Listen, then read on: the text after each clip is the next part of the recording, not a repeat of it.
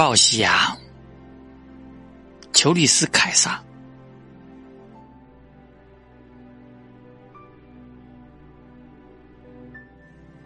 凯撒之所以得人心，在于他对人民宽宏大度、慷慨乐允。人民认为是他给他们带来了他们在他的后继者皇帝们的统治时期所过的好日子。因为这些皇帝给予人民他们的基本权利，给予他们每日的面包，我们欣然原谅皇帝们对数百贵族世家的流血专制以及对他们的特权的嘲弄。怀着感激的心情，我们认识到他们是贵族统治的摧毁者，在这个贵族统治下，横征暴敛，民不聊生。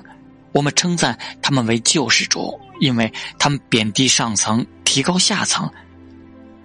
旧时代的辩护师，贵族塔西佗，以一种恶毒的诗意去描写凯撒们私德上的殿下和他们的狂暴行为，我们却看到了他们最好的一面。他们抚育人民，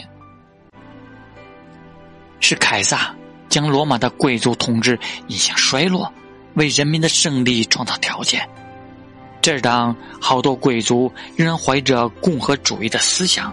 他们不能忍受一个独一无二的人的最高统治，他们不能忍受一个独一无二的人高昂的头在他们之上，哪怕是丘里斯·凯撒那英雄的头颅。